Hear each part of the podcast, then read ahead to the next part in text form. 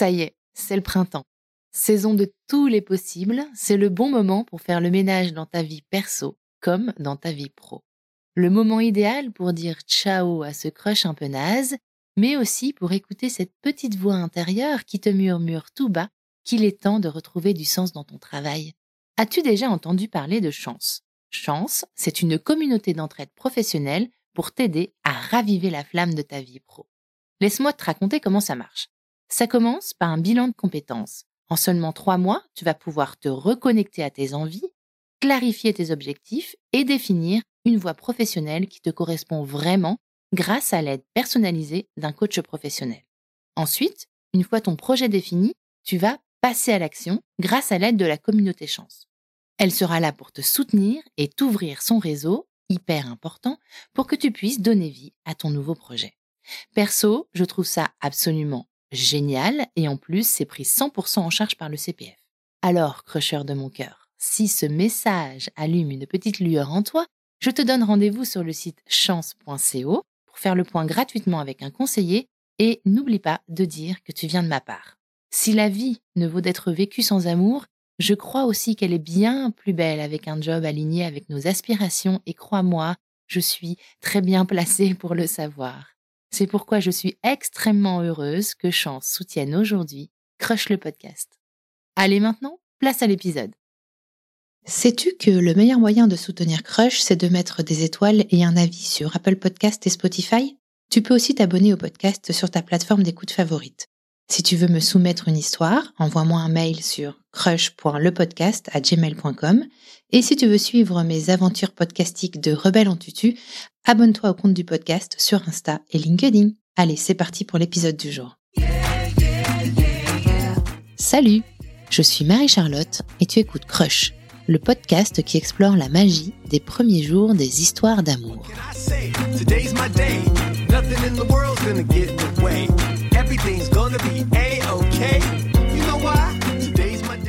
Mon premier est un jeune homme lumineux au regard rieur et franc. Mon second est une jeune femme solaire qui a l'air de voler quand elle se déplace. Et mon tout est un couple qui s'est inspiré de leur propre histoire d'amour pour trouver leur zone de génie, aider les femmes à reprendre le pouvoir sur leur vie amoureuse. Et oui, le tout, c'est Manon et Lucas, ce duo d'entrepreneurs et love coach que tu peux retrouver sur le compte Instagram at Manon underscore de Modis. Manon et Lucas m'ont reçu dans leur petit cocon parisien un après-midi de mai avec une gentillesse hors du commun, un bon café et une tablette de chocolat. Je les ai interviewés chacun leur tour, comme tu le sais peut-être déjà, J'adore faire ça. Recueillir deux versions de la même histoire à travers deux perceptions distinctes. J'appelle ça tout simplement un double crush. La semaine dernière, tu as découvert la version de Lucas et aujourd'hui, tu vas entendre la version de Manon. Si tu n'as pas encore écouté Lucas dans l'épisode 29, tu pourras toujours le faire après celui-ci, ne t'inquiète pas. La seule chose que je peux te dire, c'est que ce duo d'épisodes va te faire du bien car Manon et Lucas maîtrisent mieux que personne l'art de la crush thérapie.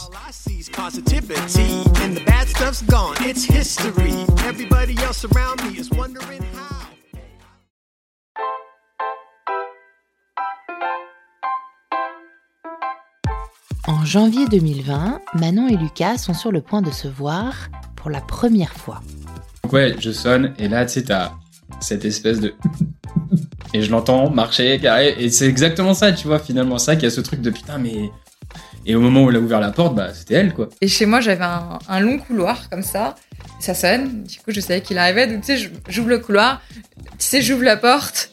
À ton avis, pourquoi une telle tension de part et d'autre juste avant cette première rencontre?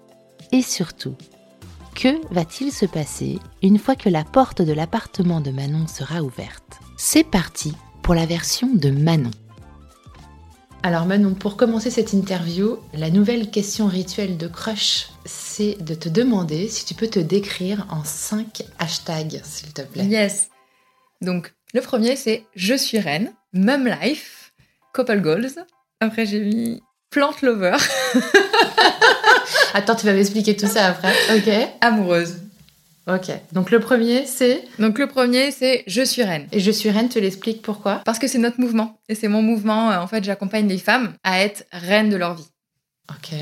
Le deuxième? Mum Life, parce que bah, voilà, je suis une maman avant toute chose et euh, j'adore ma fille, j'adore l'élever et du coup, j'investis énormément de temps et d'énergie, d'amour dans l'éducation de ma fille. Le troisième, Couple Goals. Goals? Ouais, Couple Goals, parce que c'est mon métier et ça fait aussi partie de mon chemin de vie. Euh, d'avoir un couple heureux et en tout cas de m'investir pour ça. Super. Et après, il y avait Plante Lover, donc tu aimes les plantes vertes? Attends. Ah ouais, n'est-ce pas? Plante Lover, parce que j'adore en fait m'occuper des plantes et j'étais vraiment nulle avec les plantes, je les faisais toutes Ah. mourir. et depuis que j'y arrive bien, bah, je suis super fière. Parce que tu as petit- décidé de- d'y arriver. J'ai décidé d'y arriver, exactement. Et du coup, euh, on se moque de moi beaucoup, n'est-ce pas, Lucas? Néanmoins, bah, ça me, j'aime trop. Ça me permet de me détendre, de me connecter à la nature. Voilà. Super. Et le dernier, c'était? Amoureuse, parce Amoureuse. que pour moi, ça a toujours été euh, euh, le sentiment que je préfère, celui dont j'aime parler, celui que j'aime vivre le plus. Et je pense que vraiment, quand on a les papillons dans le ventre et qu'on se sent amoureuse, eh bien, c'est là où on est le plus, euh, je sais pas, joyeuse, plus euh, drôle, plus euh, enjouée. On- tout est possible, en fait, à ce moment-là. Et du coup, euh, ça, c'est le sentiment que j'ai envie de garder le plus longtemps possible euh, dans ma vie. Et du coup, c'était un peu le défi d'arriver à le maintenir sur une relation au long cours. génial. J'adore ce que tu dis. Ça me fait penser. euh, Je suis comme toi. Je suis vraiment comme toi. Le, sentiment d'être amoureuse est un truc tellement vibrant C'est ça. qu'en fait, il n'y a rien qui peut l'égaler. Non. Enfin, difficilement t'égales la même, les tu, tu retrouves les mêmes sensations ailleurs. Ouais. Génial. Et alors Manon, aujourd'hui, on va parler de ta rencontre avec Lucas, qui est aujourd'hui ton compagnon. Je crois qu'on va faire un petit retour en arrière pour aller en août 2019. À ce moment-là, au moment où tu vas rencontrer Lucas, qu'est-ce qui se passe dans ta vie? Quelle est ta vie à ce moment-là? Alors ma vie à ce moment-là, c'est un chantier. C'est un gros gros chantier. Je viens de me séparer du père de ma fille, avec qui on est resté de nombreuses années. J'étais même pas encore complètement sûre de vouloir terminer cette histoire, parce qu'évidemment, quand tu quittes euh, le père de ton enfant, avec qui tu as bâti euh, toute ta vie, toute ta famille, tu quittes à la fois une personne, donc euh, du coup, bah, la personne a quitté, mais tu quittes aussi une vie entière, un rêve, et une vie de famille que tu ne retrouveras jamais. Voilà, c'est un- après il y a un, un énorme renoncement à faire quand tu te sépares de- du père de tes enfants. Et en plus, moi à ce moment-là, je le sais pas trop. Je le devine, mais je le sais pas trop. Donc du coup, on vivait quand même dans une relation euh, qui n'était pas ok pour moi en fait, qui n'était pas ok à plein de niveaux. Et je m'en rendais pas compte. Je m'en rendais pas compte en fait. Je vivais, hein, euh, je vivais au jour après jour, et puis je voyais bien qu'il y avait quelque chose qui n'allait pas. Donc j'essayais de changer tout l'extérieur. Je me disais ah c'est là, on est à, à Paris, c'est trop étouffant. Je me disais ah c'est parce que euh, La vie je- va trop vite. la vie va trop vite. Je travaille trop. C'est parce que ma fille, elle est pas, euh, je, la, la fais pas garder, elle est avec moi tout le temps. Donc du coup, j'ai pas le temps. Nanani, nanana. Et euh, parce que mes amis déménagent tout trop loin. Et en fait, euh, je me trouvais plein d'excuses comme ça à l'extérieur. Et un jour, je suis au Portugal chez ma meilleure amie. Et je lui lâche comme ça. Mais de toute façon, si je n'avais pas Esmé, je serais plus avec son père. Et là, elle me fait quoi? Je fais non, non, non, j'ai rien dit. tu vois C'est sorti comme ça. c'est sorti d'un coup tout seul. Je fais non, non. Elle me fait ah, non, non, non, ça tu. Non, non, ça, on le garde. Qu'est-ce qui se passe en fait? Je fais mais non, euh, non, non, laisse tomber, j'ai rien dit. Et elle a insisté, insisté, insisté. On a eu une discussion à ce moment-là, mais qui était pas très construite. Parce que ça m'avait vraiment échappé. Je j'étais pas vraiment OK avec euh, ce que je disais à ce moment-là. Pour autant, euh, c'était dit et après, ça a fait son chemin.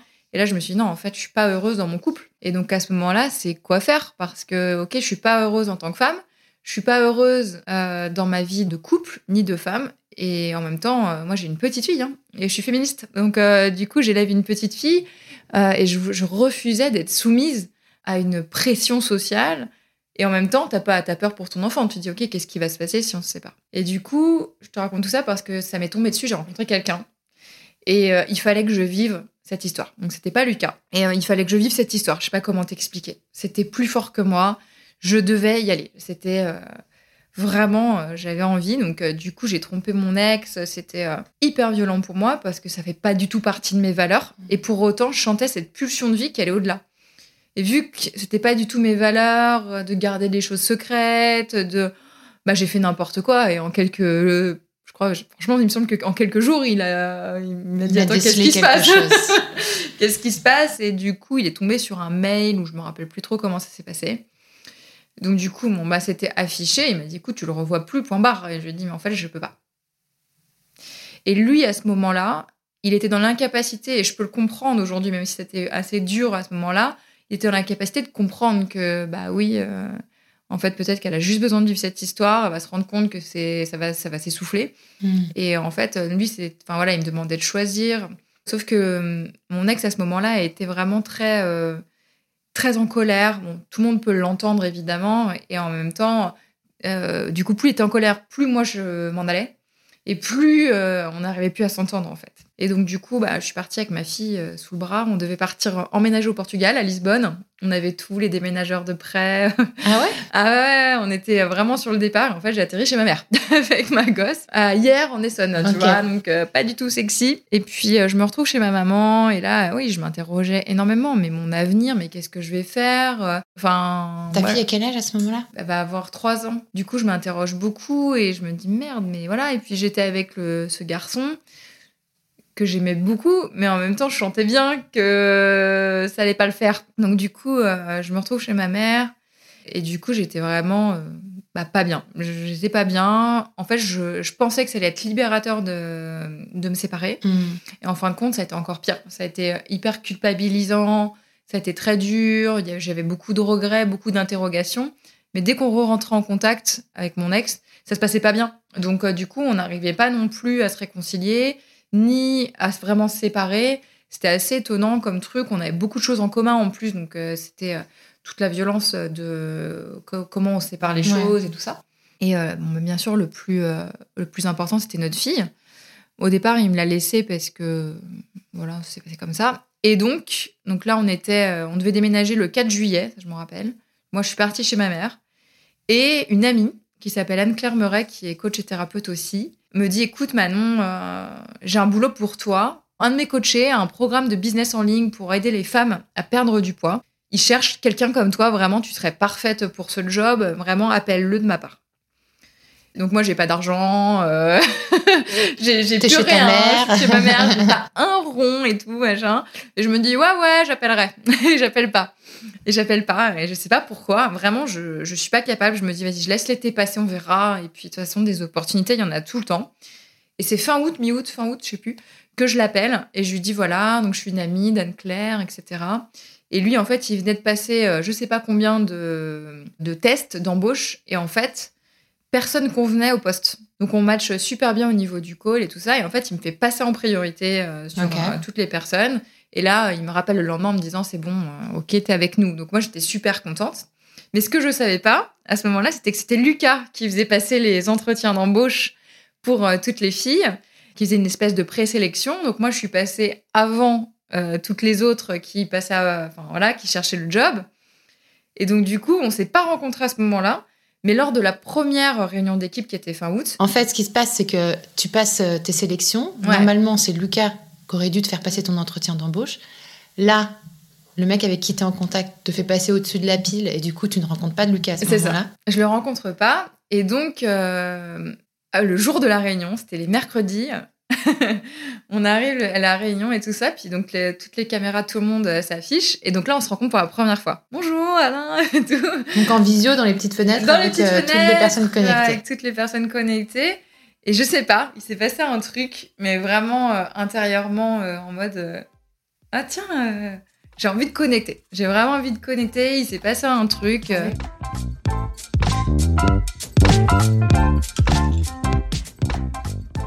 Et, euh, et donc il y avait plusieurs, euh, enfin il y avait toute l'équipe en fait.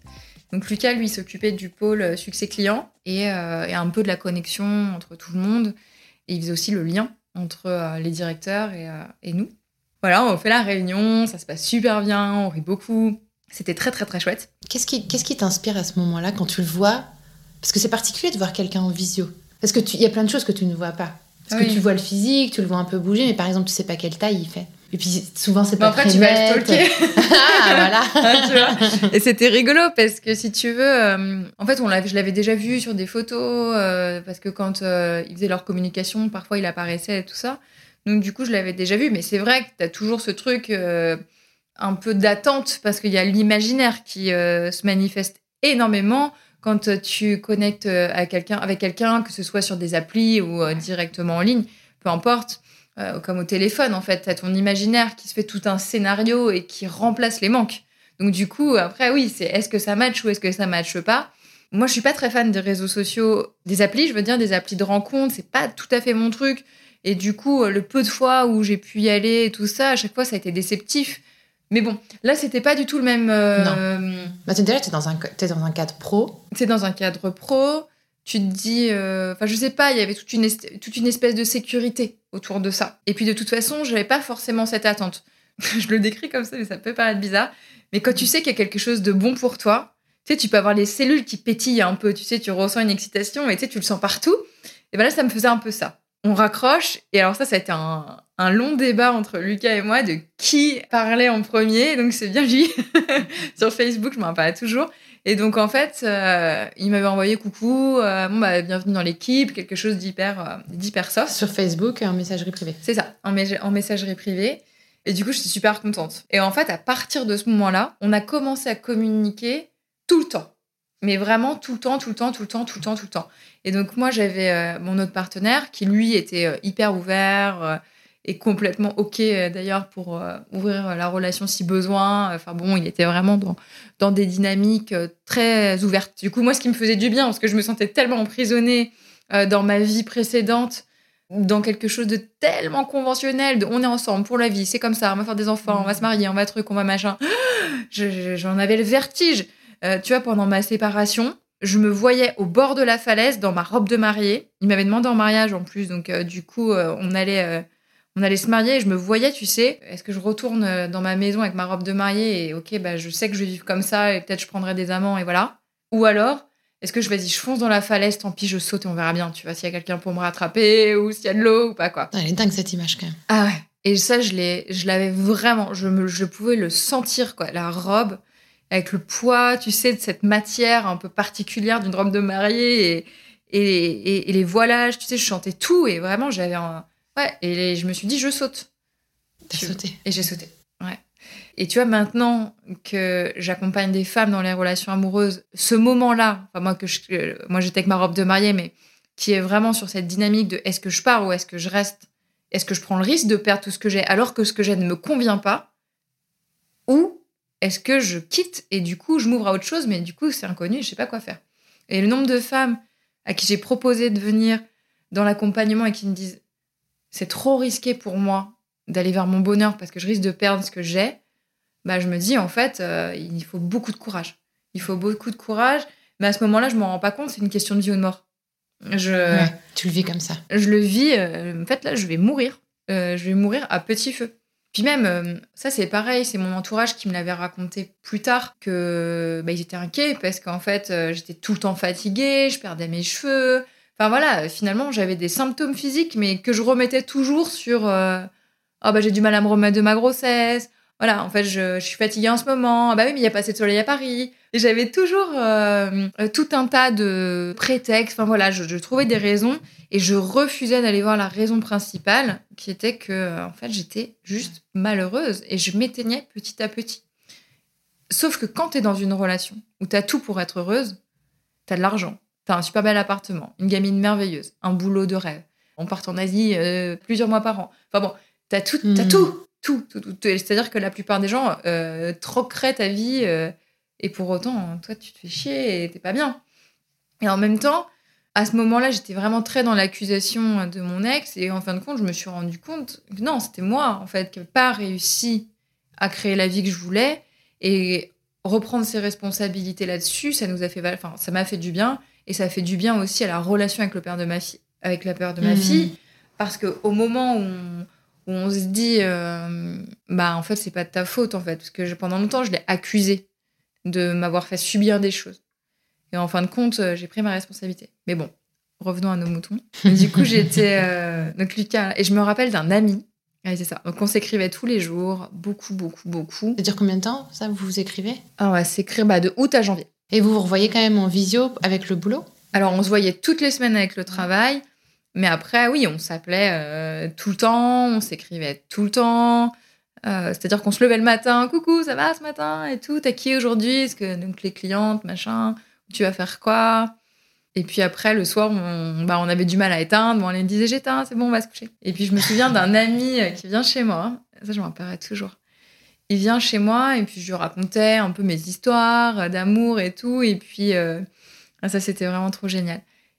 Il me dit, euh, bah alors, comment ça se passe avec la personne avec qui t'es? Je vois, franchement, j'en ai marre, je crois que je vais arrêter. Mais bon, j'étais tellement déçue parce qu'en partie, j'avais quitté ma relation pour.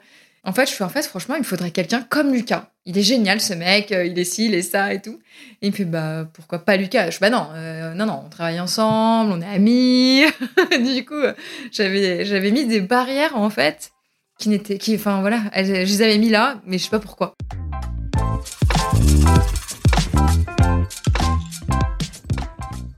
Mais parce que ça veut dire que vos échanges par SMS, par téléphone, etc., n'étaient pas du tout sur le plan de la séduction à ce moment-là? Ah, si, si, si, assez, assez tôt. On est arrivé dans le plan de la séduction. Mais de toute façon, moi, j'étais pas prête à vivre une histoire d'amour euh, engagée, engageante. Euh, donc, euh, du coup, c'était plutôt OK pour moi euh, d'avoir une amourette ou quelqu'un qui était très libre, où je savais que voilà, il n'y avait pas de trop de contraintes en fait. Mhm. Voilà.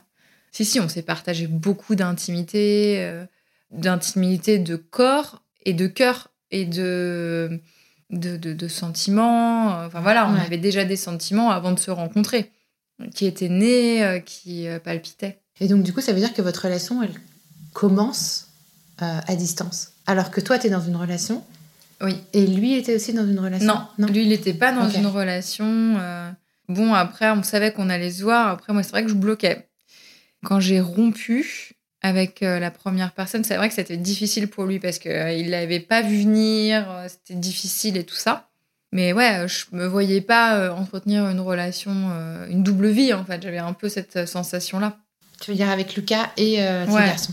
Du coup, tu as rompu avec ce garçon, Ouais. alors que tu continuais toujours à échanger avec Lucas par. euh, Oui, oui, Par oui. message? Après, euh, il connaissait l'existence de Lucas, c'était très euh, défini. hein. On avait bien. euh, Enfin, j'avais pas, je voulais pas reproduire euh, le, le, ce qui s'était déjà passé auparavant dans ma vie, à rencontrer une personne, euh, rien dire. euh, voilà, c'était, euh, c'était assez au clair. Mais vu que c'était quelqu'un de très ouvert, ça lui posait pas de sujet, Ok. en fait. Donc toi, tu étais au clair sur le fait que tu avais un, un ami plus plus par message. C'était Oui. c'était o- OK pour vous deux. Ouais, c'était vraiment ok. Euh, après, ce qui, ce qui était moins ok, c'était pour Lucas, du coup.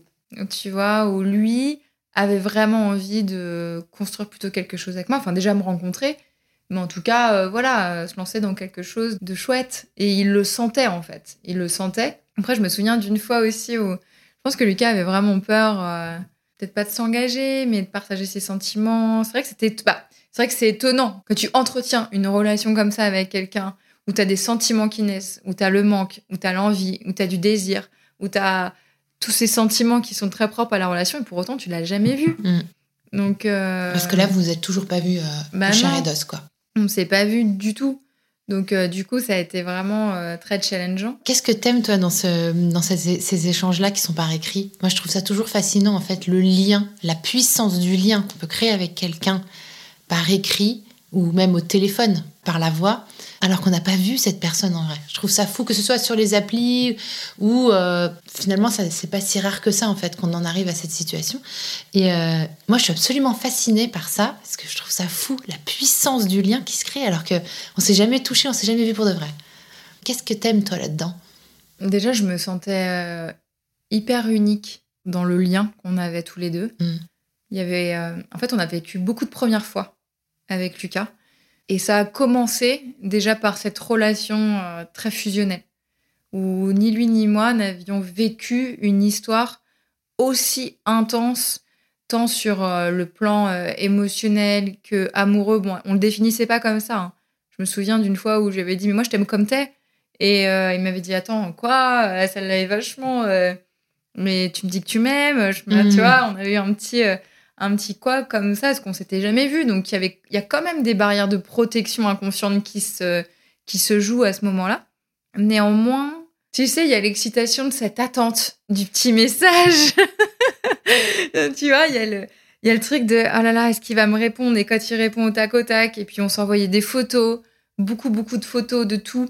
Et puis, tu as l'attente de- des mots aussi qui sont, qui sont beaux. Tu, tu portes de l'attention, euh, tu vois, aux messages que tu vas envoyer au fur et à mesure. Tu portes de l'attention à comment tu vas tourner tes phrases parce que du coup, euh, t'es pas dans un quotidien classique où c'est vrai que, bon, bah, tu vois, vas-y, pense à ça, t'écris rapidement, ou tu vas ajouter un petit cœur, un petit je t'aime rapide. Mais c'est pas la même chose parce que quand t'es à distance, tout se passe dans l'écrit. Donc, du coup, tu vas remplacer les attentions du quotidien par l'attention que tu vas porter dans les mots écrits. Et donc, du coup, on s'écrivait des, euh, des super belles choses. euh, on, on- on décrivait, en fait, nos sentiments parce qu'on n'avait pas la possibilité de les montrer, mais sans se l'avouer vraiment. Donc, c'était un peu. euh, C'est génial. tu sais, c'était un peu. Tu Ouais. jouais sur ça. C'est un jeu. C'est un jeu. Ouais, C'est un jeu. Et en même temps, euh, on a pu être aussi euh, très sincère et très cru sur plein de choses, et notamment sur. On parlait énormément de sexualité, par exemple.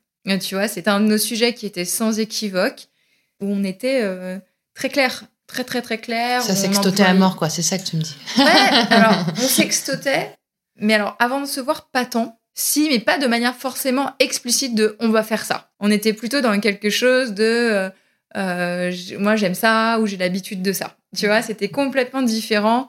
Ou moi j'ai envie de m'ouvrir à ça. Moi je venais d'une relation où je m'étais vraiment ennuyée sexuellement, donc euh, du coup j'avais beaucoup d'exploration à ce moment-là où je découvrais tout un monde différent et je, je lui partageais à lui beaucoup, à Lucas où on, on se demandait est-ce que c'est intéressant, est-ce que c'est pas intéressant, ah ok, mais attends, comment les gens ils peuvent aimer ça, ou tu te rends compte ils font ça, j'y avais jamais pensé. Voilà, on était dans ces dynamiques-là en fait. Et je trouve, je trouve ça hyper intéressant. À ce moment-là, quand vous écrivez ces messages et tout, est-ce qu'il y a, tu penses, par l'écrit, une sorte euh, d'idéalisation de l'autre. Tu sais, on dit qu'on cristallise à mort euh, ce- ce- ce- cet être aimé euh, qui, est, qui, est, qui est à distance et qu'en fait, on ne connaît pas vraiment. Donc du coup, on projette un peu des trucs dessus et puis, et puis on s'imagine aussi plein de trucs et on peut en venir à l'idéaliser. Est-ce que toi, tu crois qu'il y avait une certaine idéalisation? Oui, on imaginait beaucoup de choses, on se projetait dans beaucoup de choses, et je pense que le piège, entre guillemets, Mhm. le petit piège de, de la construction d'une histoire à distance ou en tout cas euh, par écrit, c'est le, le- la projection où en fait on va possiblement voir plus le potentiel de la personne que la personne telle qu'elle est vraiment. Mhm. Et ça, ça double tranchant, je trouve. Dans, t'as à la fois le truc de bah, enfin, enfin, il faut accepter qu'il va y avoir des renoncements. Voilà, je me suis projeté tout un imaginaire Mhm. avec, euh, enfin en tout cas pour ma part, que des choses vachement bien. Ouais. Et il va y avoir aussi des choses qui sont vachement moins bien. Ouais. Et du coup, sur ça, je pense qu'il faut, oui, au bout d'un moment, quand on construit une relation à distance, ou en tout cas quand tu t'es jamais vu, accepter qu'il va falloir renoncer à certains, une certaine idée, à un certain imaginaire. Et ça, c'est le plus difficile. Ouais, et ce que tu dis, c'est que le mieux, finalement, c'est d'en- être conscient au moment où, où- où tu le vis, quoi. C'est ça. Pour au moment où tu rencontres la personne, qui est pas genre la grosse déception, ce qui arrive souvent sur les applis, par exemple, je pense. tu vois. Ah oui, bah, le nombre de copines ou de clientes qui rencontrent des gens et qui me disent Ah là, tu te rends compte, c'était pas du tout comme la réalité, ou je m'étais Ouais. imaginé ça, ou au bout de deux mois, tu te rends compte que finalement ça va pas, parce que c'est facile quelque part d'être dans des bons côtés euh, euh, quand tu es à distance ou par message. Bon, après, nous, on est tous les deux coachs, on est tous les deux euh, très euh, au courant de nos émotions, Mhm. De notre vie intérieure, on va dire. Ouais, ouais. Donc du coup, on partageait avec beaucoup d'authenticité, vraiment. On était euh, dans une assez euh, euh, belle transparence et je sais pas comment dire en fait. C'est vrai qu'on avait cette sensation, mais ça c'est incroyable. C'est vraiment qu'avec Lucas que je l'ai ressenti ce truc-là. On était dans une sensation, comme je te disais, où vraiment, je pense que c'est qu'avec Lucas, on était ensemble, on était à la maison. Et donc, même si c'était par vocal, même si c'était par message, même si c'était sur Zoom euh, le soir et tout ça, on avait vraiment cette sensation de se retrouver et pas de se connaître, se rencontrer et de retrouver une part de nous qui nous manquait. Et ça, c'est très marrant comme sensation. En fait, tout ce qu'il me disait, c'était tellement fluide et naturel que du coup, c'était chouette, en fait. C'était simple. Et, et c'est vrai que ça, ça s'est poursuivi. On a eu beaucoup de challenges dans notre histoire parce que pas simple. On a, on a passé beaucoup de, de galères et tout ça. Néanmoins, on a toujours eu ce lien très fort parce qu'on avait vraiment cette sensation de se connaître. Vous allez finir par vous rencontrer en vrai ou pas? Oui, du coup, on a pas... oui. Parce que là, du coup, euh, tu nous mets. On a, on a trop envie de savoir. Moi, j'ai trop envie de savoir comment Ouais. s'est passée cette première rencontre.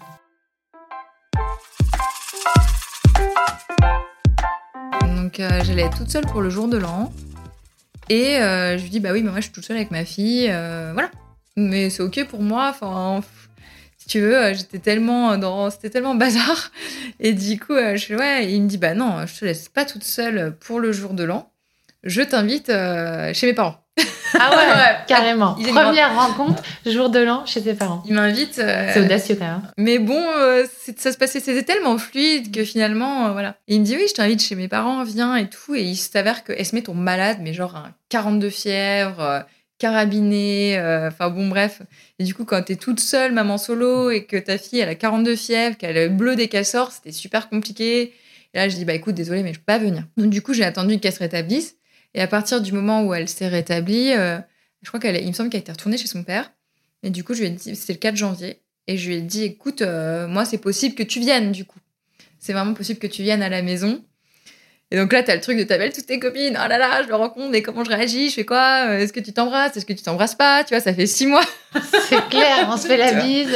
On Je m'habille comment? Je m'habille comment? Euh, Là là, euh, tout. Enfin, bon, Je lui dis quoi? Je lui dis, ouais, je lui dis quoi? Horrible. Ah non, moi cette sensation, j'aime pas. Donc du coup, bah, comme à notre habitude, même quand il était en voiture et qu'il venait, euh, bah, on s'envoyait des vocaux et tout, on s'écrivait. Et, euh, et puis il arrive en retard, il me semble, c'était un peu compliqué. Et chez moi, j'avais un, long couloir comme ça. Ça sonne, du coup, je savais qu'il arrivait. Donc tu sais, j'ouvre le couloir, tu sais, j'ouvre la porte. Coucou Et tu sais, je me recule pour le laisser rentrer. Du coup, ça fait de l'espace. Et là, moi, j'étais un peu stressée et tout. Donc, il arrive, vas-y, va pose tes affaires. Donc, on se fait pas la bise, on s'embrasse pas. tu sais, c'était vraiment le moment un peu. C'était tendu ou pas? Il y avait une certaine tension plutôt? Oui, voilà, plus ça. Il y avait une tension, surtout moi. Et euh, en fait, si tu veux, j'avais un, un petit appartement. Donc, en fait, il a à peine posé son sac. Moi, je me dis, attends, faut que je me lave les mains. Donc, euh, tu sais, je me dis, euh, voilà, je vais dans la salle de bain, je me lave les mains. En fait, quand je suis sortie de la, dans la, de la salle de bain, il m'a pris dans les bras. Et du coup, là, ça fait genre, ah, c'est bon. c'est bon, c'est cool, on s'est posé. Et ce qui me faisait très bizarre, j'ai pas du coup ressenti cette déception. J'étais super contente, on se ressemblait. Je pense pas qu'on est. euh, Enfin, c'est vrai que je crois, je me semble pas qu'on en ait parlé de ça, mais ça a été fluide en fait. Ça a été simple. Ça a été vraiment simple. Et du coup, euh, bah, tu sais, on s'est posé sur le canapé. Et puis, tu sais, 3-4 minutes après, on s'est pris dans les bras. Et c'était euh, super beau, quoi. C'était super beau, quoi, au moment. C'était chouette. J'ai un beau souvenir de ça. euh, bah, où tu te sens complète. Et enfin, presque, c'est le, c'est le moment douloureux qui est passé, quoi, tu sais, de la rencontre. Ouais. euh, cette tension, comme tu dis, qui est pas très confortable en réalité. Ouais, c'est une appréhension. Oui, Ouais. voilà, pour pouvoir après se dire ah ok comment on va faire? Et donc du coup euh, suite à ça on a passé trois jours ensemble. T'as dû quand même sentir le. Ouais, T'as t'as dû faire un. Oh putain, ça y est. Ah oui. bah ouais et puis surtout c'était pas simple quoi de de passer du virtuel à la réalité. On a passé tout le week-end ensemble à découvrir bah, nos habitudes de vie, à découvrir comment on mange, comment on fonctionne, euh, tu vois. Je parle d'alimentation parce que l'alimentation chez nous c'est un Ah, sujet. c'est un sujet. C'était déjà un sujet. Ah oui, Et donc là, vous êtes en mode euh, fusion pendant plusieurs jours. oui, Et donc, ça marque le début de, de votre relation officielle? Oui, oui, tout à fait. C'est-à-dire qu'à partir de ce moment-là, euh, bon, on se quittait pas beaucoup avant, même si c'était en virtuel, bah là, euh, pareil. Sauf que Lucas vivait à Bourges, moi je vivais à Paris. Même si euh, j'ai envisagé l'idée de déménager à Bourges, euh, Ah bon? oui. oh, Désolée pour les berrichons. Alors moi je suis originaire du Berry et c'était rigolo. Toute mon enfance, adolescence, nos grands-parents avec euh, mes cousins cousines nous ont tanné avec ça, avec le fait de rencontrer quelqu'un du pays. Et moi j'avais dit jamais, jamais. Ah vous pouvez crever, jamais, Et jamais. euh, du coup, vous avez des relations en commun là-bas ou pas? Euh, on n'a pas de relation encore parce que lui il est à Bourges et moi je suis plus dans le centre. Ok. euh, Pouligny-Saint-Pierre, tu vois le fromage euh, en pyramide. Ok. Du coup, euh, non, on n'a pas d'amis en commun ni de ni de connaissances. En revanche, euh, voilà, ça, on vient du même euh, endroit en fait. Enfin, même si moi j'ai jamais grandi là-bas, je vivais pas euh, dans le centre. Normalement, on passait tous nos étés euh, à s'ennuyer euh, à la campagne, euh, tu vois, là-bas pendant toute notre vie. Donc, du coup, on connaît bien et donc il y, a- tout un enfin comme beaucoup de campagnes, tu sais, il y a tout un écosystème, toute une culture qu'on a en commun en réalité. Donc du coup, ça c'était chouette. Et puis, et puis ouais, j'avais dit jamais, jamais, jamais, jamais un berrichon, mais non, quoi, c'est mort. Et en fait, bah si. Donc voilà. Et donc après, il est reparti. Et du coup, on a vécu. Oh, alors là, je pourrais pas te dire combien. Mais parce que du coup, vous vous rencontrez genre en janvier, c'est ça? 2019. 2020. 2020. Donc janvier 2020, il va se passer un truc quand même euh, quelques semaines après. Ouais, alors. Si je me trompe pas, dans le cours de l'histoire, il y a un petit bug. oui, oui, eh bien écoute, c'est ça. Donc on se voyait à peu près euh, le week-end. euh, si moi j'avais pas Esmé, je pouvais aller chez lui, sinon il venait chez moi. Ça se passait super bien, la rencontre avec la petite. Enfin, ça a été fluide en fait. Oui, Alors, tu as vrai- présenté ta fille. Oui, alors, Ouais. moi je me suis pas trop pris la tête Ouais. avec ça. Je sais qu'il y a beaucoup de femmes qui attendent avant de présenter les enfants aux enfants et tout ça. Moi, c'est évident. Ça s'est bien passé, ça a été simple tout de suite. euh, en plus, elle était petite, donc euh, ça s'est passé de manière assez euh, simple en fait. Mhm. Franchement, il n'y avait pas de, de gros sujets à ce niveau-là de notre côté. Enfin, sur le coup, il n'y avait pas trop de sujets, ça se passait bien et tout ça. Après, avec le recul, on s'est dit, ah ouais, finalement, les places ont mis du temps à se trouver. C'est pour ça que je dis souvent, en amour, c'est génial, mais construire une relation pour que ça se passe bien et que ce soit chouette, ça met des années, en fait, et c'est OK. Enfin, ça veut pas dire que ça va être des années de galère avant de trouver le... euh, L'équilibre, Voilà. Il va y avoir un déséquilibre, et de l'équilibre et du déséquilibre, jusqu'à temps de trouver quelque chose où les hauts sont de moins en moins... Enfin, comment dire Dans les hauts sont de plus en plus hauts et les bas de moins en moins bas, quoi, et qu'on progresse tranquillement. Là, euh, en l'occurrence, ça s'est bien passé. Et ça, je me rappellerai toujours de l'annonce de Emmanuel Macron, euh, la guerre, machin et tout. On était genre, ah waouh, ok, d'accord. Donc là, tout va fermer. Donc on apprend cette nouvelle-là, un peu choqué comme euh, Bah, tout C'était le pays, le, quoi. le 16 mars. Donc il y avait le vendredi, on, on apprend que les écoles vont être fermées. Et je me souviens de m'arranger, tu sais, remuer ciel et terre pour, euh, ok, comment tu fais avec ton travail, enfin... Et que je me suis réveillée le dimanche matin. Mais je me souviens, il était 7 heures, crise de panique, il faut qu'on parte de Paris. Mais tu sais, euh, à ce moment-là, rien ne peut m'arrêter. Je ne resterai pas à Paris confinée. Mhm. C'est hors de question. Et c'est vrai que bon bah on avait pas mal d'amis médecins et tout ça et quand on les appelle, ils nous disent tous partez. Vraiment partez. Pour votre santé mentale. Voilà, partez. Vraiment vous serez mieux. Euh, Débrouille-toi mais pars maintenant. Tu en effet, tu restes pas avec la petite comme ça. Puis bon, t'appelles un pote médecin, un deuxième, un troisième et là ils te disent tous pareil. Du coup, euh, j'ai appelé ma mère. Parce que là, t'envisageais de te confiner avec Esmé ou avec Esmé et Lucas? Ah non, avec Esme et Lucas. Et puis en plus, vu qu'on savait pas ce qui se passait à ce moment-là, Lucas il était en coloc avec un, avec un coloc avec, il y avait un petit garçon du même âge qu'Esme. Donc du coup, on se voyait pas. Enfin bon, on s'est dit, faut peut-être pas se mélanger. Enfin voilà, on savait pas à ce moment-là. Même si très vite, euh, nous, on n'a pas euh, été d'accord avec tout ce qui s'est passé. Donc du coup, on, on était plutôt euh, du parti de ceux et celles qui cherchaient à retrouver leur liberté parce qu'on n'était pas d'accord avec, avec les prises de décision. Néanmoins, sur le coup, sur les premiers jours, tu sais pas trop ce qui se passe. Donc, euh, donc on, on se dit, ok, qu'est-ce qui se passe?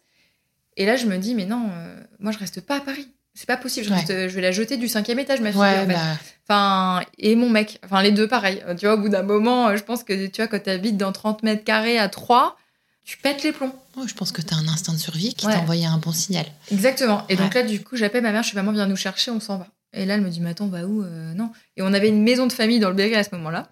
Et donc, bah, on part euh, tous les quatre, ma maman, Lucas, Esme et moi.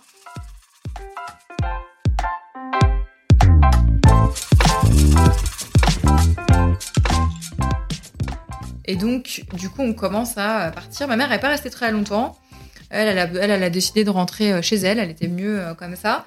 Et du coup, on se retrouve tous les trois à vivre dans la maison de ma grand-mère, dans le Berry, au milieu des champs. Il n'y a rien autour de nous, c'est-à-dire qu'il y a la maison, les champs. Voilà. Deux, trois voisins qui sont mes tantes et mes oncles.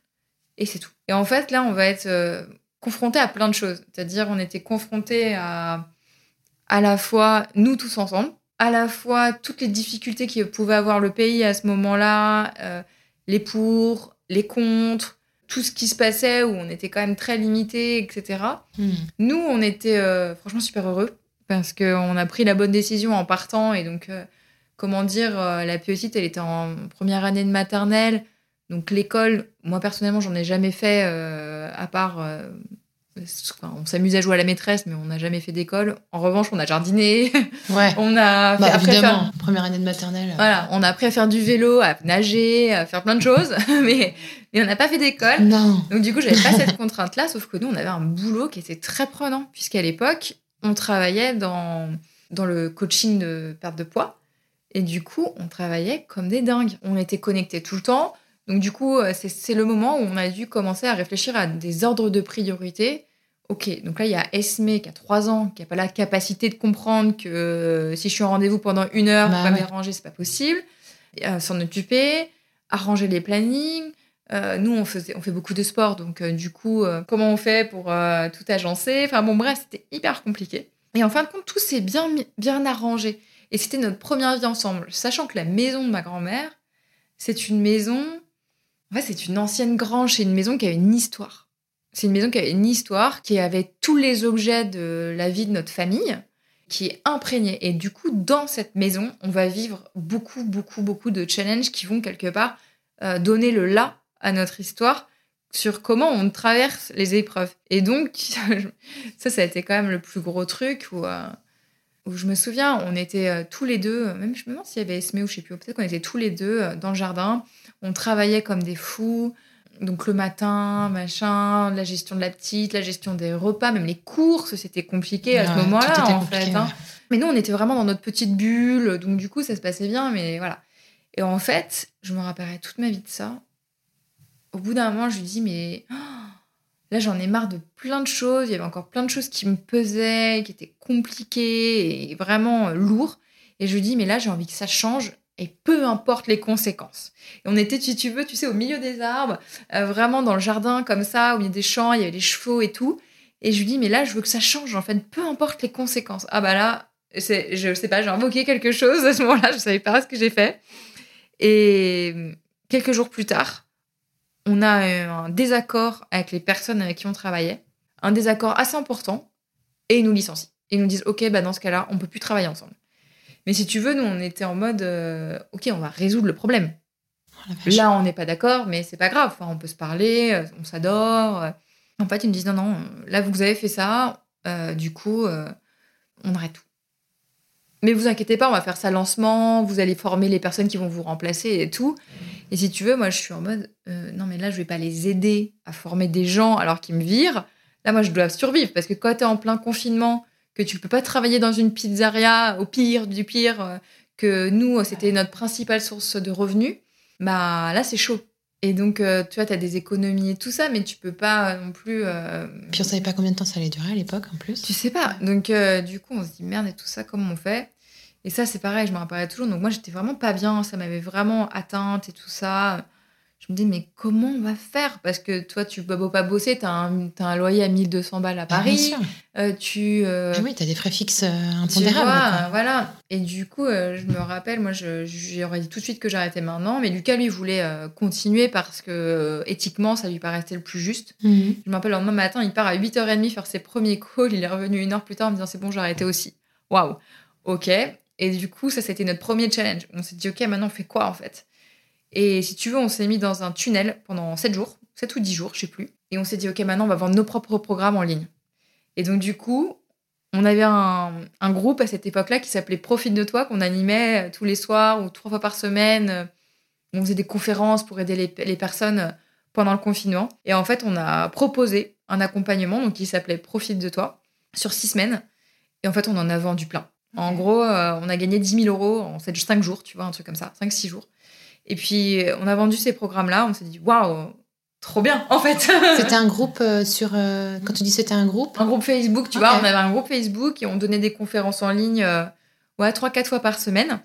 Et en fait, si tu veux, on a proposé aux personnes du groupe, on a dit, bah écoutez, nous, on, on fait un programme, donc on a construit en un jour, hein, tu vois.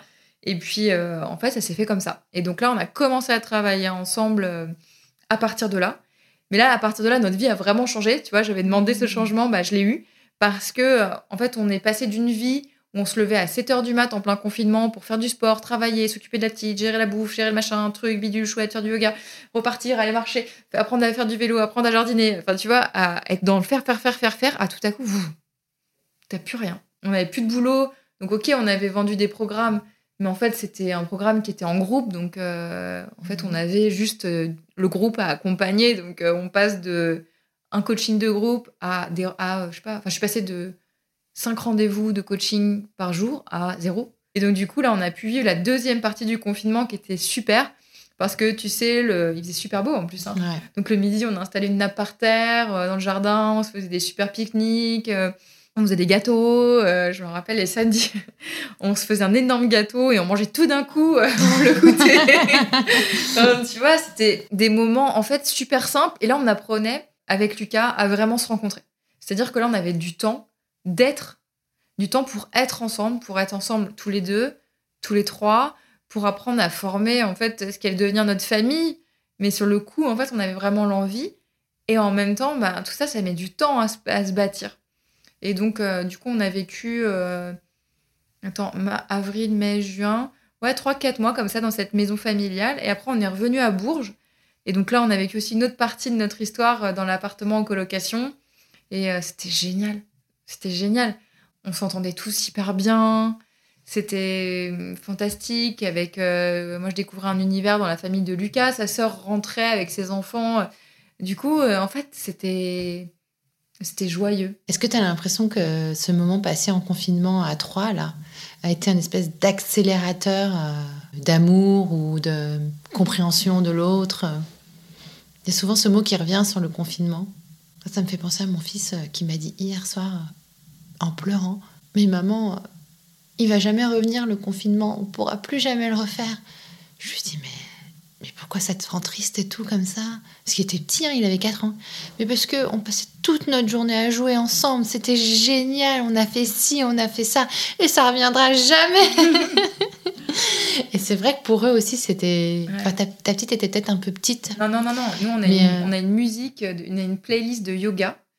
euh, tu sais, avec euh, voilà, de la musique un peu de yoga. Et on faisait beaucoup de yoga. On pratiquait énormément pendant le confinement Ouais. avec la petite. Et si on la passe, euh, il arrive qu'elle pleure en disant ça manque. Elle, elle a une empreinte de cette période merveilleuse. Ouais. Euh, vraiment merveilleuse. Je sais pas si ça a été un accélérateur. Je sais pas si ça se serait passé euh, euh, différemment. En tout cas, ce qui est sûr, c'est que ça nous a vraiment, on, a vraiment dit, bah, on peut vivre ensemble. Et pour autant, je te dis ça, mais on a mis longtemps à les vivre, à vivre vraiment ensemble, parce que, bah, finalement, pas simple. C'est-à-dire que quand t'es en dehors de ton, tu sais, quand c'est des vacances, quand c'est un confinement, c'est pas la même chose que d'être dans un quotidien euh, constant où tu vis euh, tous les trucs. Oui, c'est sûr. sûr que nous, pendant ce confinement, ça a été. euh, Enfin, Lucas a eu une rage dedans, Esma s'est brûlée au visage avec une plaque de cuisson, elle avait une balafre, euh, tu sais, du, Mhm. du haut de la pommette jusqu'à la lèvre, euh, énorme. Enfin, moi, j'ai bien flippé, je me suis dit, voilà, ça y est, ma fille va être défigurée, c'était vraiment chaud. On a failli mettre le feu la, la- à la maison. Non, mais je te jure. Ah là, attends, on passe de. Ah ouais. Ouais, ouais, On bah, a fait enfin, mettre le feu à la maison. euh, si tu veux, on a eu beaucoup, beaucoup d'événements en fait qui ont été très challengeants pendant, pendant toute cette période. Et en fait, même si, tu sais, ça, on- souvent on a cette image de Lucas et moi. euh, ah mais vous aussi, vous les relevez les défis. Non, non, nous on s'engueule, euh, on se prend la tête, euh, on se stresse. Donc euh, ça, on est tous les deux, comment dire, très réactifs. Donc du coup, tu sais, c'est explosif en fait. On n'a pas du tout cette. Enfin, tu sais, souvent on représente un peu le coup baba cool et tout. Pas du tout. Non, si on a des choses à dire, on va parfois mal les dire, souvent, euh, avec euh, toute l'expression des parts de nous qui sont pas contentes, tu vois. Donc, euh, non, non, ça se passe pas toujours peacefullement et euh, voilà. Ok. Et alors, du coup, aujourd'hui, votre situation, vous vivez ensemble? Oui, donc ça c'est pareil, ça a été assez miraculeux. Quand on a été prêt à vivre ensemble, on a fait une première tentative, mais ça s'était pas hyper bien passé. Je pense que moi, mon besoin de liberté était tellement fort que j'avais la sensation qu'en m'engageant dans une histoire, vivre ensemble et quelque chose de très protocolaire, j'allais euh, m'étouffer en fait. Et donc du coup, j'avais tellement peur de ça. Et pourtant, euh, Lucas me montrait aucun signe potentiel euh, que j'allais être étouffée. hein. Pas du tout. Au contraire, Lucas, c'est quelqu'un de très indépendant, très libre aussi. Euh, du coup, euh, à aucun moment, il cherche à me mettre sous une cloche. Mais c'était plutôt moi, la façon dont je vivais les choses. Et un jour, on a été prêts. Et du coup, euh, même si on a été prêts, c'était rigolo, on avait toutes les portes qui se fermaient tout le temps. Tu sais, quand on se met à commencer à chercher, je me rappelle, c'était en avril, on s'est fait reconfiner. Donc, du coup, il n'y avait plus aucune annonce de. Bah oui. Voilà. Après, il y avait si. Après, bah, c'était le début de l'été. Moi, j'évite de passer mon été à Paris. Donc, du coup, on savait qu'on n'allait pas louer un appartement pour pas y être. C'était Mhm. ridicule.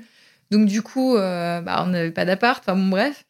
Et euh, un jour, je me rappelle, on se pose la question, on se dit, OK, quels sont les inconvénients pour l'un et pour l'autre de vivre ensemble? Et quand on s'est posé cette question, de quoi on a peur? Pourquoi on veut pas vivre ensemble, en fait? C'est quoi le... Vu que ça bloquait à chaque fois, en coaching, c'est des questions qu'on a l'habitude de se poser. Et là, euh, nos réponses, ça faisait mal. Parce qu'en fait, il y avait beaucoup d'appréhension. Et en même temps, ça a été tellement libérateur qu'une semaine après, Lucas rend service à un mec. Et le mec lui dit Au fait, vous cherchez toujours un appart Euh, Oui, oui. Et là, il me fait Bah, moi, j'en ai un qui vient de se libérer. Si vous voulez, je vous le donne. Et on fait Ok, il est où ton appart? Bah, juste, comme par hasard. hein, c'est juste au-dessus de l'école de la petite. Enfin, tu vois, tout bien. Et donc, du coup, euh, ça s'est fait tellement euh, simplement que, du coup, une semaine après, on emménageait dedans. euh, donc, en août. Tiens, août, c'est très marquant pour nous, je viens de Bah ouais. réaliser. C'est vrai, il y a un truc sur Ouais. le mois d'août. On emménage en août. Si vous avez un fils, il faudra l'appeler Auguste. On emménage euh, donc ensemble. Et donc tout se passe super bien en fait. Néanmoins, tu sais, tu as ces trucs du déménagement. C'est Lucas, il faut qu'il s'habitue à vivre à Paris. Moi, je suis une Parisienne dans l'âme. Euh, Lucas, euh, non. Donc du coup, c'est quand même une ville qui a un goût particulier. Enfin, pour être accueilli, je trouve, dans Paris et accueillir Paris, ça demande une certaine énergie particulière. Et en fait, il a mis quand même du temps à la trouver. En revanche, Esme, elle était vraiment joyeuse. Euh, c'est le moment où elle lui a demandé si euh, il était ok pour être son beau-père. Enfin voilà, ça, on a vécu des super moments euh, familiaux et en même temps, nous, très challengeants. Et, on est passé par des galères assez importantes bah, au niveau du business, quoi, à savoir comment on fait pour travailler ensemble. Est-ce que ça marche, est-ce que ça marche pas?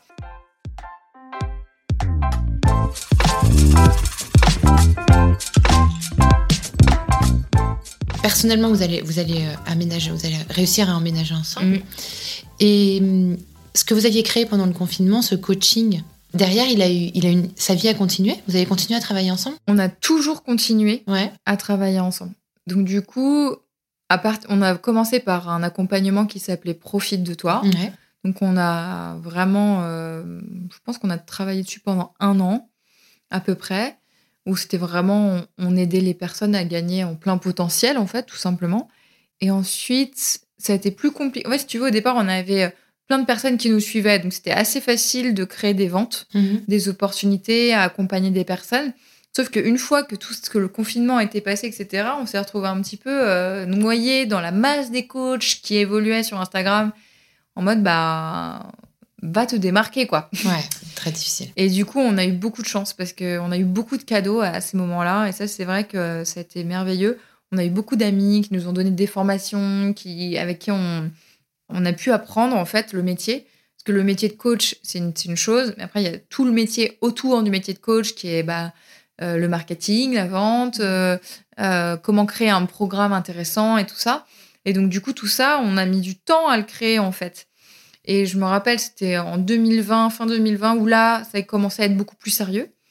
Et en 2021, on a. En fait, Lucas, à la base, avait son programme. Moi, j'avais le mien, donc sur l'amour. Lui, il avait plutôt sur la confiance en soi, la colère, etc. Et en 2021, on a décidé de rassembler nos forces. D'accord. Vraiment, de l'officialiser. Avant, c'était plutôt de la survie. Là, on a choisi.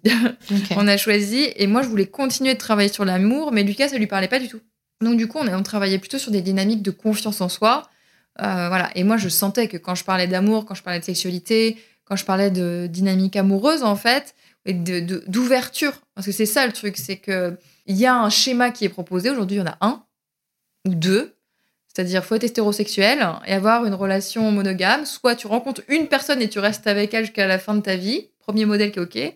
Deuxième modèle, c'est je j'enchaîne des relations d'une personne à la fois. Bah ok, mais tout le monde n'a pas envie de vivre comme ça en fait. Euh, tout le monde n'a pas envie de glorifier euh, la relation long terme. Enfin bon.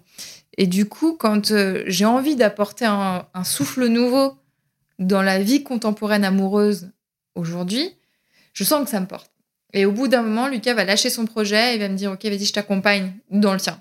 Et du coup, non pas je, je suis plus en tête d'affiche avec toi, mais vraiment, je te soutiens dans ton projet et je t'aide à le réaliser. Et donc ça, ça a été vraiment un super beau moment euh, aussi pour nous, mais, mais, mais, quelquefois aussi un peu difficile pour Lucas, qui avait aussi envie de se révéler euh, dans son potentiel euh, personnel. Ouais. Donc du coup, ça a été chouette. On a, ouais, on a vraiment travaillé ensemble et on a gagné beaucoup, beaucoup de, de force en fait, de force quand, quand on a commencé à vraiment mener, enfin, créer notre vrai équilibre en fait professionnel. Et du coup, aujourd'hui, bah, ce que vous proposez. Donc aujourd'hui, on a un accompagnement qui s'appelle Love Power. Donc on accompagne les femmes célibataires à gagner en confiance en elles pour trouver l'amour dans leur vie. Mais le grand amour, quoi, quelque part, l'homme avec qui elles veulent fonder leur famille. Et, euh, et du coup, c'est super. C'est super, on s'éclate, quoi.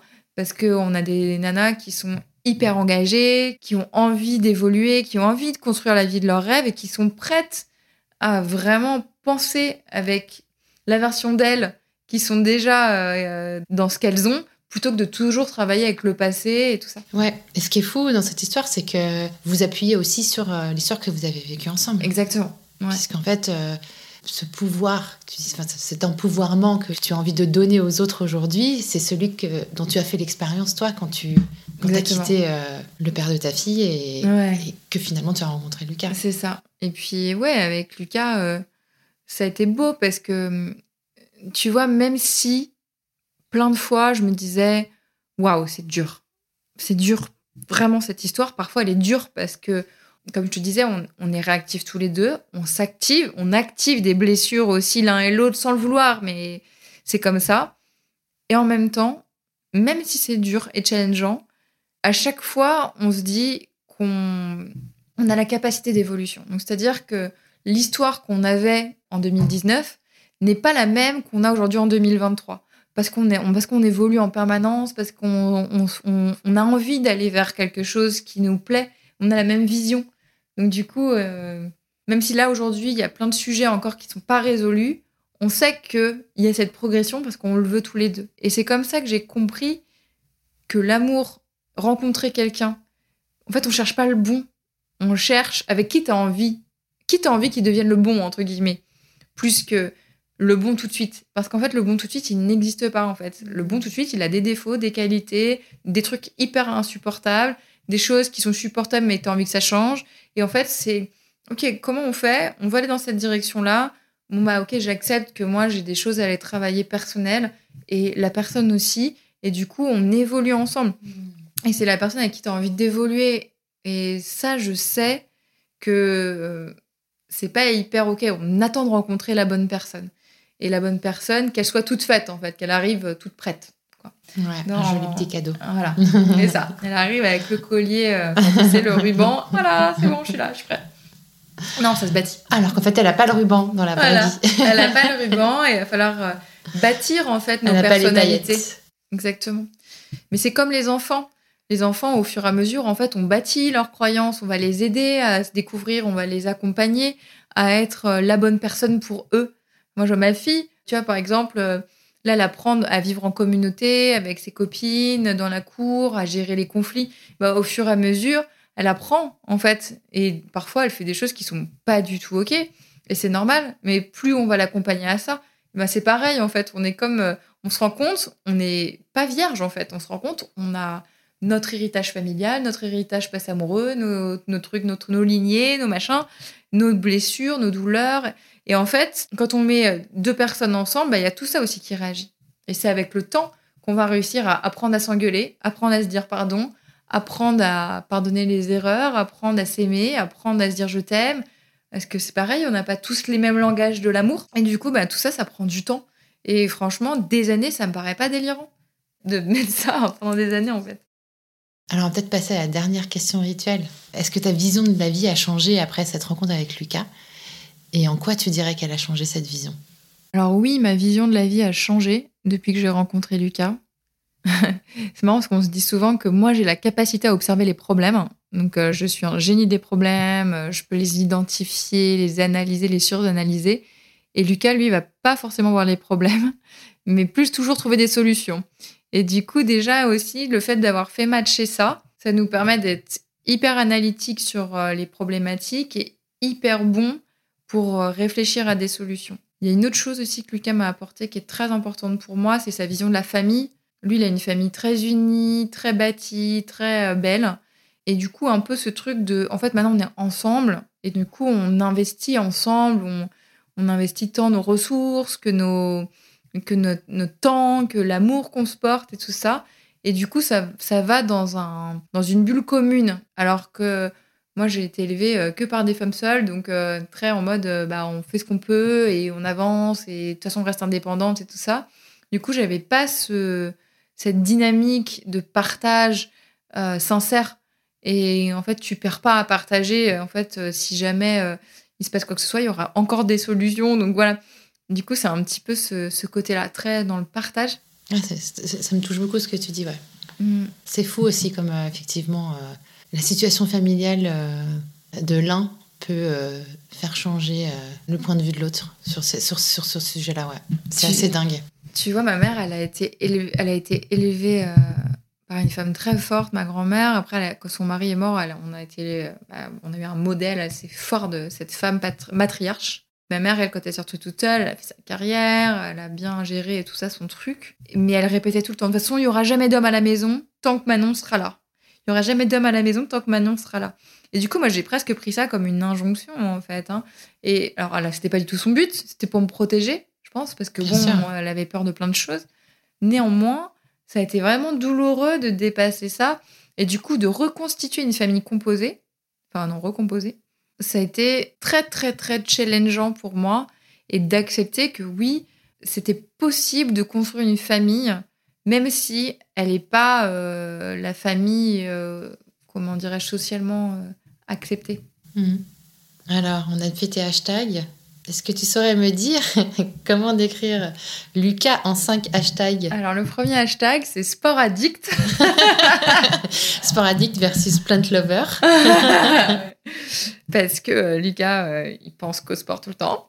Après, j'ai mis hashtag ma vie, parce que c'est comme ça que je l'appelle. Euh, j'ai mis l'hashtag love of my life. tout simplement. tout simplement. c'est dit. Ouais, j'ai mis le hashtag beau papa parce que c'est un super beau père et que je suis super contente d'élever Esme avec lui, en partie.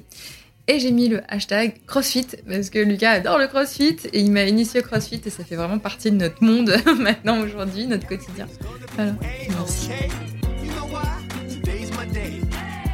Si tu veux échanger avec moi, tu peux le faire de plusieurs façons. Tout d'abord, en laissant un message sur Crush le répondeur. C'est super facile, tu as juste à cliquer sur le lien que je te mets dans le descriptif de l'épisode et à enregistrer ton message sur la boîte vocale. Tu retrouveras peut-être ce message dans les épisodes de Crush le répondeur à sortir tous les vendredis. Tu peux aussi me joindre sur Spotify en répondant aux questions que je te glisse à chaque épisode. Et bien sûr sur Insta, at crush underscore le podcast.